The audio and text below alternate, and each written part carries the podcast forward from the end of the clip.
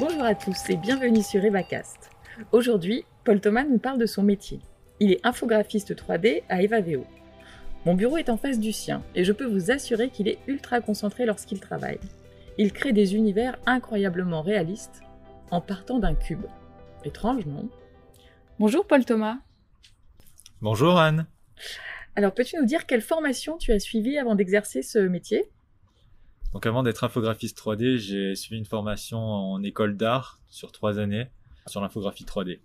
Est-ce que tu peux nous parler de ton travail à EvaVeo À EvaVeo, je réalise le contenu graphique des modules de réalité virtuelle. On pourrait comparer mon métier au travail que font les, décorateurs, les peintres et les sculpteurs dans, dans les films de stop motion. Sauf qu'au lieu d'être un métier euh, manuel, moi je, je le fais euh, de manière euh, virtuelle sur un ordinateur. Peux-tu nous donner des exemples d'univers que tu as créés pour des projets de réalité virtuelle? Donc à EvaVeo, j'ai pu travailler sur euh, différents environnements, comme un entrepôt logistique, une forêt équatoriale avec une base vie, une base spatiale qu'on a imaginée pour euh, un musée, ainsi qu'un euh, projet d'une ferme agricole française où j'ai pu réaliser quelques machines comme une presse à fromage. Pour bien comprendre ton métier, on pourrait partir d'un projet, l'entrepôt logistique par exemple. Alors à la réception du cahier des charges, je, lis le scénario pour savoir ce que l'utilisateur va devoir euh, faire, les objectifs pédagogiques ainsi que le public euh, qui sera visé. Il y a aussi une description avec des photos comme les cartons, les palettes, les racks qu'il y avait dans, l'entrepôt. Une fois que j'ai bien intégré le cahier des charges, je, crée un blocking euh, qui correspond au scénario. Ensuite, je produis chaque objet et pour finir, j'éclaire la scène. Donc une fois que tu as éclairé la scène, ton, ton travail s'arrête là? Alors non, il n'est pas complètement terminé. Je partage mes fichiers euh, sur un serveur avec Thomas qui est développeur 3D temps réel. Selon les contraintes techniques, euh, l'évolution du scénario pédagogique ou les retours clients, j'ai parfois des modifications à faire sur certains objets, j'en crée de nouveaux. D'accord, alors si j'ai tout compris, tu commences par étudier le cahier des charges. Euh, tu regardes les photos dont tu disposes, souvent tu effectues des recherches complémentaires, c'est ça? Oui, c'est bien ça. Ensuite, tu vas créer un genre d'esquisse, le blocking, où tu vas planter le décor. Après ça, tu crées une bibliothèque d'objets c'est là que ton travail demande beaucoup de persévérance car c'est un exercice euh, qui semble long et complexe.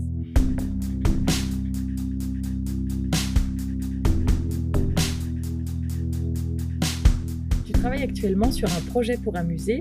Juste pour avoir une idée, combien de temps as-tu mis pour texturer la combinaison orange du personnage de la NASA? Pour texturer la combinaison du personnage de la NASA, j'ai mis une journée. Dans un premier temps, je fais des recherches de référence pour concernant la matière. Est-ce que c'est du coton, du synthétique ou autre? J'essaie d'obtenir après la, même matière dans un logiciel où, je peins la, texture. Et ensuite, euh, je, l'intègre euh, pour les modules de VR. Est-ce que c'est plus contraignant de faire de l'infographie 3D pour la réalité virtuelle que pour le cinéma? Oui, le process pour la réalité virtuelle est plus complexe car nous sommes euh, limités par les performances des ordinateurs. Je créé deux versions des objets, une avec beaucoup de détails et une deuxième version avec optimisé, ce qui rend l'objet à la fois ultra réaliste et plus léger car l'ordinateur fait moins de calculs. Alors pour euh, faire tous ces calculs, est-ce que tu peux nous parler du matériel que tu utilises? J'utilise entre 5 et 10 logiciels avec une euh, tablette graphique ainsi qu'un ordinateur assez puissant pour pouvoir euh, faire tourner en fait euh, tous ces logiciels avec le, le casque VR. Que préfères-tu dans ton métier?